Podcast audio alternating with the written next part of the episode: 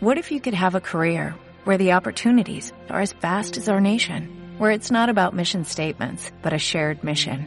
At U.S. Customs and Border Protection, we go beyond to protect more than borders, from ship to shore, air to ground, cities to local communities. CBP agents and officers are keeping people safe.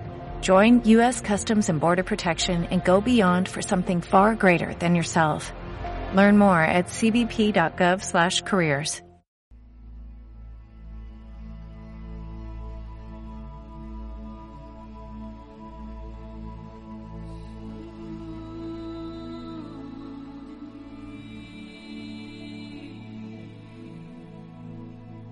Crecí en el mar y la pobreza fue para mí fastuosa. Después perdí el mar. Todos los lujos me parecieron entonces grises, la miseria intolerable. Desde entonces espero, espero los navíos de vuelta, la casa de las aguas, el día límpido. Espero con paciencia, pongo todo mi empeño en ser educado. Se me ve pasar por las bellas calles cultas, admiro los paisajes, aplaudo como todo el mundo, doy la mano. No soy yo quien habla. Se me alaba, sueño poco, se me insulta, apenas me extraño. Después olvido y sonrío a quien me ultraja, o saludo con excesiva cortesía a quien amo. ¿Qué hacer si no tengo memoria más que para una sola imagen? Se me abruma para que diga quién soy. Todavía nada. En los entierros me supero a mí mismo. Verdaderamente estoy fabuloso. Camino con paso lento por los suburbios florecidos de chatarra. Tomo amplias avenidas plantadas con árboles de cemento y que conducen a agujeros de tierra fría. Allí, bajo el vendaje apenas enrojecido del cielo, contemplo audaces compañeros que inhuman a mis amigos a tres metros de profundidad. Si arrojo la flor que me tiende entonces una mano arcillosa, nunca yerra la fosa. Tengo la piedad precisa, la emoción exacta, la nuca convenientemente inclinada. Se admira que mis palabras sean precisas, pero no tengo mérito. Espero. Espero mucho tiempo. A veces tropiezo, pierdo comba, el éxito me esquiva. ¿Qué importa? Entonces estoy solo. Me despierto así, de noche, medio dormido. Creo oír ruido de las olas la respiración de las aguas. Despierto del todo, reconozco el viento en la hojarasca y el rumor desdichado de la ciudad desierta. A continuación, no me basta todo mi arte para ocultar mi aflicción o vestirla a la moda. Otras veces, por el contrario, me ayudan. En Nueva York, ciertos días, perdido en el fondo de esos pozos de piedra y acero en los que vagan millones de hombres, corría de uno a otro sin ver el fin, agotado, hasta que me sostenía tan solo la masa humana que buscaba su salida. Entonces me asfixiaba. Mi pánico iba a gritar, pero siempre llegaba una lejana llamada a remolcar para recordarme que esta ciudad, cisterna seca, era una isla y que en la punta de Battery me esperaba el agua de mi bautismo, negra y podrida, cubierta de corchos huecos. De ese modo, ya que no poseo nada, que he dado mi fortuna, que acampo acerca de todas mis casas, me siento, sin embargo, saciado cuando quiero, aparejo continuamente, la desesperación me ignora, no hay patria para el desesperado, y yo sé que el mar me precede y me sigue. Tengo una locura preparada. Los que se aman y tienen que separarse pueden vivir en el dolor, pero eso no es la desesperación. Saben que el amor existe. Por eso sufro, con los ojos secos, el exilio. Aún espero. Llega un día, por fin. Los pies desnudos de los marineros golpean suavemente el puente. Partimos al amanecer.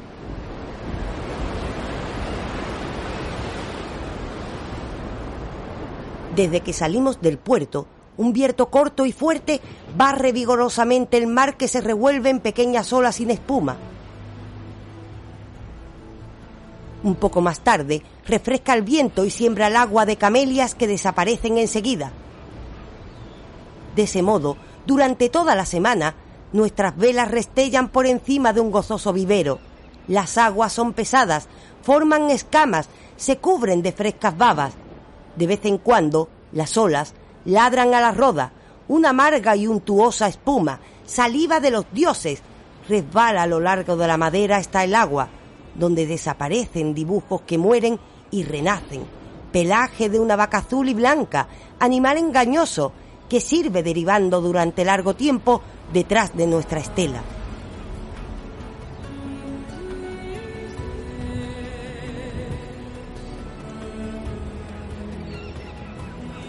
Desde que zarpamos, las gaviotas siguen nuestro navío sin aparente esfuerzo, sin mover apenas las alas.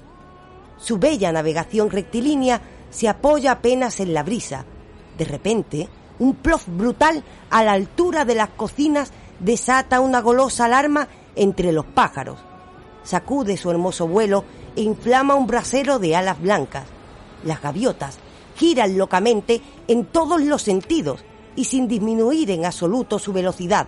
Abandonan una tras otra el barrullo para lanzarse en picado sobre el mar. Unos instantes más tarde vuelve a vérselas de nuevo reunidas por encima del agua, pendeciero corral que dejamos detrás de nosotros, encerrado en el hueco de la ola que deshoja lentamente el maná de los desperdicios.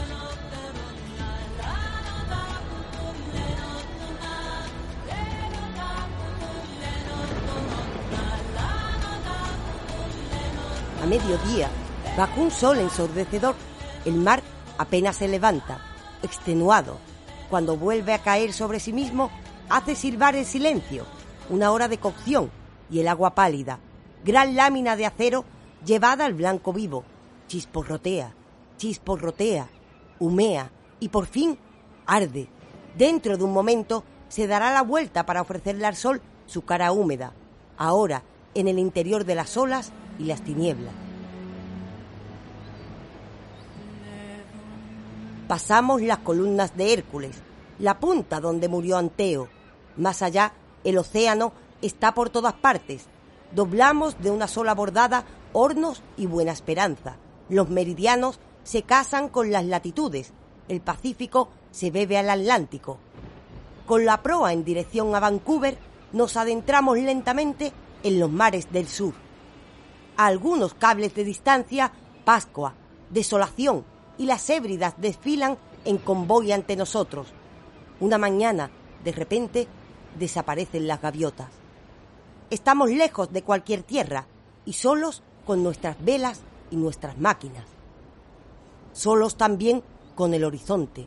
Las olas vienen del este invisible, una a una, pacientemente, llegan hasta nosotros y pacientemente se van hacia el desconocido oeste, una a una. Larga travesía, jamás iniciada, jamás terminada. El afluente y el río pasan, el mar pasa y permanece. Así habría que amar, fiel y fugitivo. Me caso con el mar.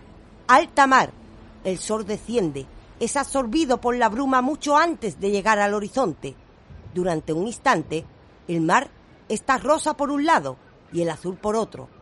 Después, las aguas se oscurecen. La goleta se desliza, diminuta, por la superficie de un círculo perfecto, de metal espeso y mate.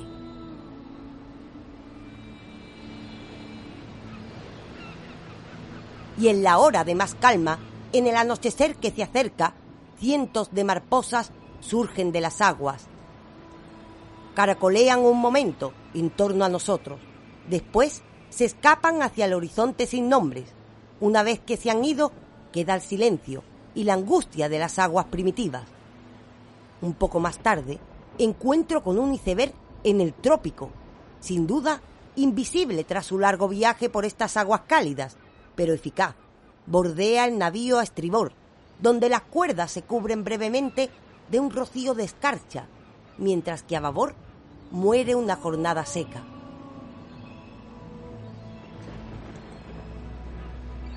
La noche no cae sobre el mar, por el contrario, sube desde el fondo de las aguas, que un sol ya ahogado ennegrece poco a poco con sus espesas cenizas, hacia el cielo todavía pálido. Durante un breve instante, Venus permanece solitaria por encima de las ondas negras, y en un cerrar y abrir de ojos, las estrellas pululan en la noche líquida. Se ha levantado la luna. Al principio, ilumina tenuemente la superficie de las aguas. Sube un poco más. Escribe sobre el agua flexible.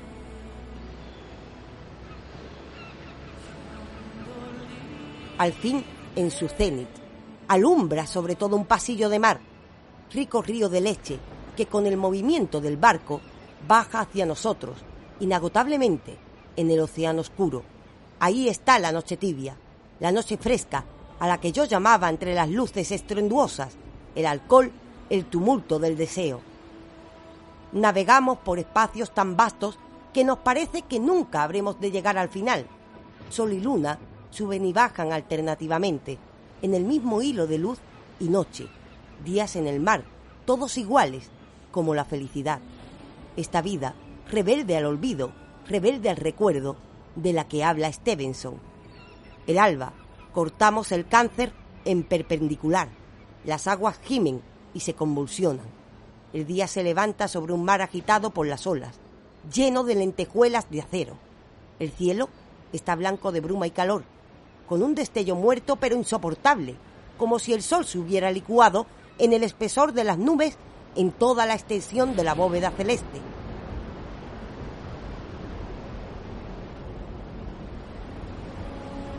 Cielo enfermo por encima de un mar descompuesto. A medida que la hora avanza, crece el calor en el aire lívido.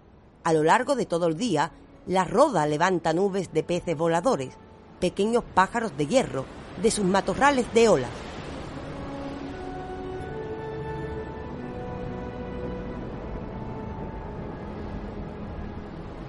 Por la tarde nos cruzamos con un paquebote que regresa a las ciudades. El saludo que intercambian nuestras sirenas con tres grandes gritos de animales prehistóricos, las señales de los pasajeros perdidos en el mar y alertados por la presencia de otros hombres, la distancia que poco a poco se hace mayor entre los dos navíos, la separación por fin de estas aguas malévolas, el corazón se encoge. ¿Quién, si ama la soledad y el mar, podrá jamás dejar de amar a esos locos obstinados que se aferran a unas tablas y se arrojan sobre la cabellera de los inmensos océanos en persecución de islas a la deriva?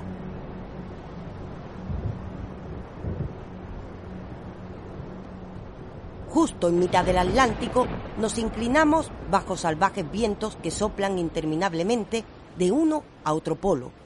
Cada grito que lanzamos se pierde, se vuela en espacios sin límites, pero ese grito, llevado un día tras otro por otros vientos, abordará por fin uno de los extremos achatados de la Tierra y retumbará largamente contra las paredes heladas hasta que un hombre, en algún lugar, perdido en su concha de nieve, lo oiga y contento quiera sonreír.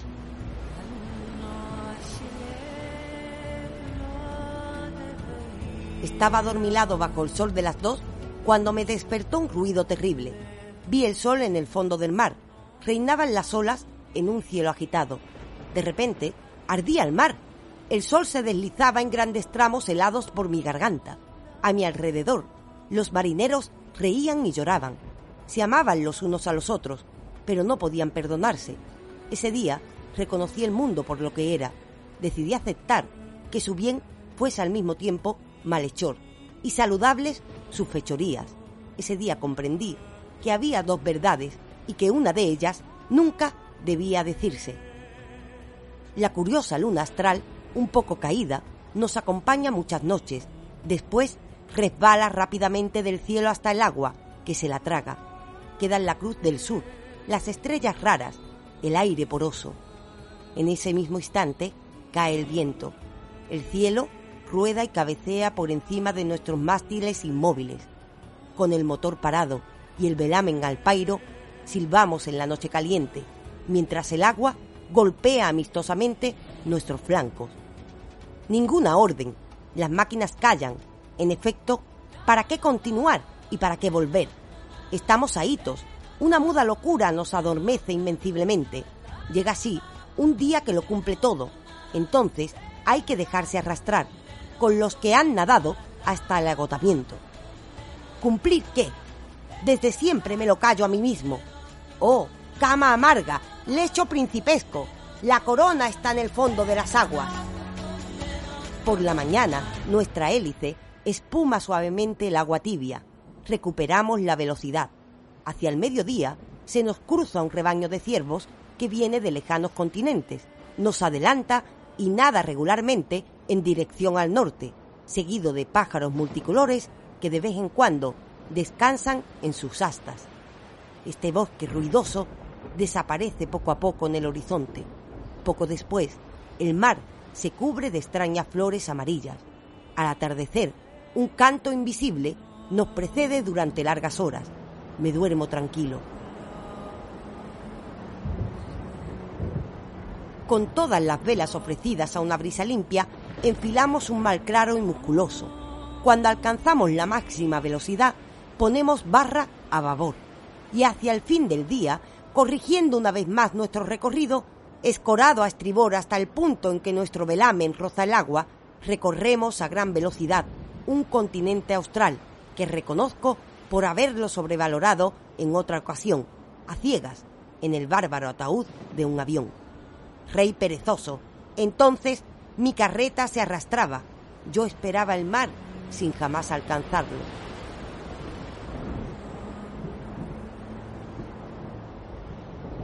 El monstruo aullaba, despegaba de los guanos del Perú, se abalanzaba sobre las playas del Pacífico, sobrevolaba las blancas vértebras rotas de los Andes y a continuación la inmensa llanura de Argentina, cubierta de enjambres de moscas.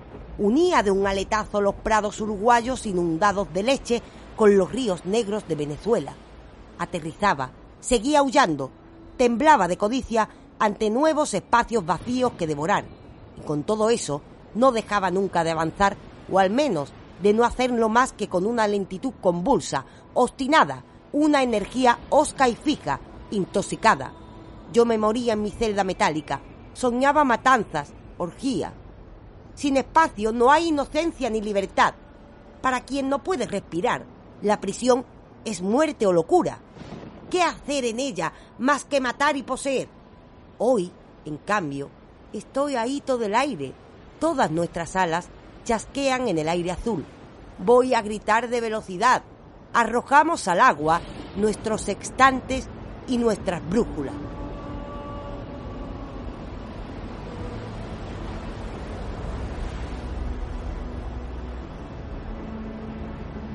Bajo el viento imperioso, nuestras velas son de hierro. La costa deriva a toda velocidad ante nuestros ojos bosques de cocoteros reales cuyos pies se hunden en lagunas esmeralda, bahía tranquila, llena de velas rojas, arenas de lunas. Surgen grandes edificios, ya agrietados por el empuje de la selva virgen que comienza en el patio de servicio. Aquí y allá, una impecuana amarilla o un árbol de ramas violetas revientan una ventana El río se derrumba por fin a nuestras espaldas y la vegetación corre a recubrir sus ruinas nuevas en las que se carcajean los monos de Tijuca. Aún más deprisa, a lo largo de las grandes playas en las que las olas se esparcen en haces de arena, aún más deprisa, las ovejas de Uruguay entran en el mar y lo vuelven de repente amarillo. A continuación, en la costa argentina, grandes y, grandes y burdas piras a intervalos regulares, elevan al cielo medios bueyes que se asan lentamente. Por la noche, los hielos de la Tierra del Fuego golpean nuestro casco durante horas. El barco apenas disminuye la velocidad y vira. Por la mañana, la única ola del Pacífico, cuya fría colada, verde y blanca, hierve a lo largo de los miles de kilómetros de la costa chilena, nos levanta lentamente y amenaza con hacernos naufragar el timón lo evita, sobrepasa las Kerwellen. En el atardecer empalagoso, las primeras barcas malayas avanzan hacia nosotros. ¡Al mar! ¡Al mar! gritaban los niños maravillados de un libro de mi infancia. He olvidado todo lo relativo a ese libro, excepto ese grito. ¡Al mar!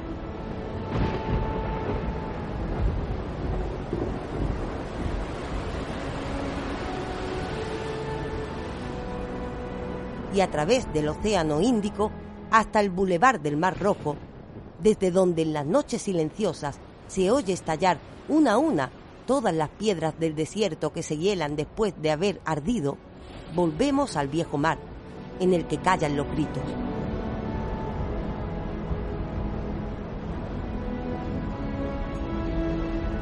Por fin, una mañana descansamos en una bahía llena de un extraño silencio, balizada de velas fijas, solitarias. Algunas aves marinas se disputan en el cielo trozos de cañas. Alcanzamos a nado una playa desierta. Durante todo el día nos metemos en el agua y luego nos secamos en la arena.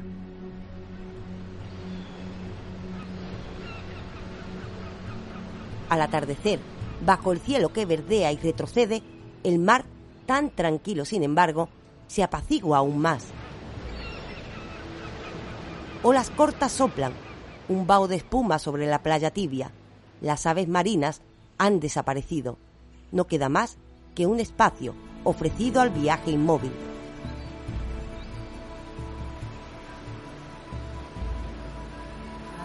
Hay ciertas noches cuya quietud se prolonga. Sí, ayuda a morir saber que, después de nosotros, volverán sobre la tierra y el mar. Gran mar siempre labrado, siempre virgen, mi religión con la noche. Nos lava y nos sacia, en sus surcos estériles, nos libera y nos mantiene en pie. A cada ola, una promesa, siempre la misma. ¿Qué dice la ola? Si tuviera que morir, rodeado de frías montañas, ignorado por la gente, rechazado por los míos, en el límite de mis fuerzas, el mar, en el último momento, llenaría mi celda. Vendría a sostenerme por encima de mí mismo y ayudarme a morir sin odio.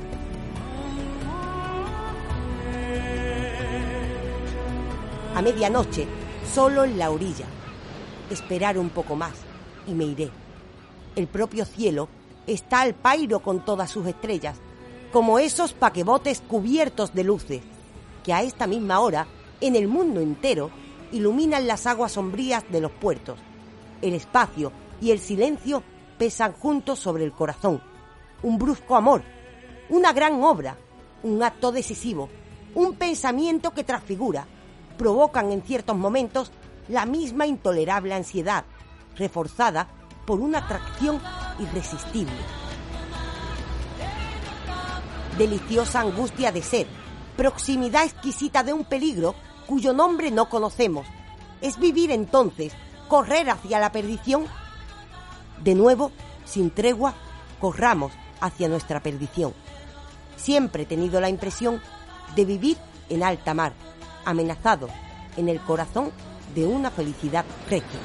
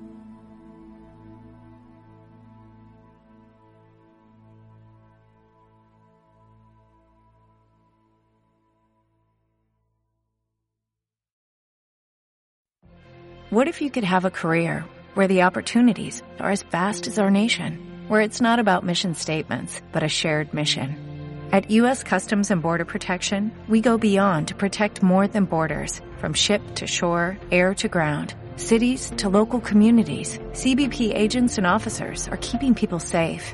Join U.S. Customs and Border Protection and go beyond for something far greater than yourself. Learn more at cbp.gov/careers.